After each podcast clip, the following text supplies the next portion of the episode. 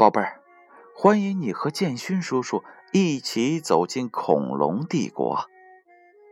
今天呀，建勋叔叔带领大家认识一下马门溪龙。侏罗纪时期，地球表面的地理分布决定了各地的气候。靠近海洋的地方自然是比较湿润的，而且草木繁茂。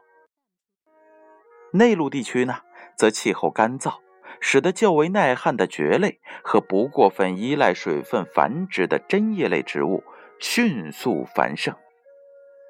这些植物使得大型植食恐龙兴盛了起来。马门溪龙就是其中一种生活在干燥内陆的大型植食恐龙，其体长最长能达到二十七米。马门龙成群的生活在一起，需要吃很多的食物。一旦附近的东西吃完了，它们就必须迁徙到其他地方去找吃的。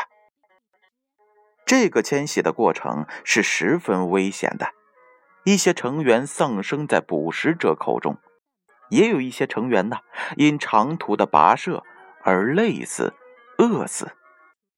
当然，大多数成员还是能够坚持下去，直到找到新的食物。看，马门龙的牙齿像小铲子一样，能够轻易的把树叶给剥下来。小马门龙呢，喜欢吃蕨类植物的嫩叶，起初由妈妈带给他们，等他们稍微大了一些，就能够自己采食了。在小马门龙慢慢长大的过程当中，它们的身体变得越加的魁梧，脖子也变得越来越长了。等到它们能够成年时，将拥有至少十四米的脖子。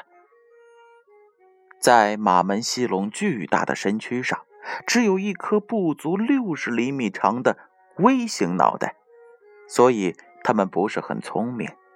它们的脖子很长，所以能吃到树顶上的嫩叶。由于身体巨大，马门溪龙每天必须花二十小时不间歇的进食，吃下近三百公斤的食物，才能够维持一天的生活。那么，马门溪龙是否有朋友呢？接下来，让我们继续往下听。翼龙是马门溪龙的伙伴，他们可不是在玩耍，而是在给马门溪龙帮忙。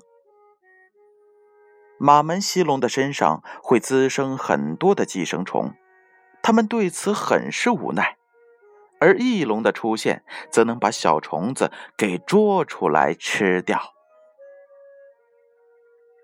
好了，宝贝儿，这就是马门溪龙。你们记住了吗？它有什么特点呢？最长的马门溪龙会有多长呢？故事里呀，建勋叔叔都有提到。如果你想见一见马门溪龙的模样，可以看一下这则故事当中的图标，相信你们一定会喜欢它的。好了，宝贝儿，晚安，我们明天见。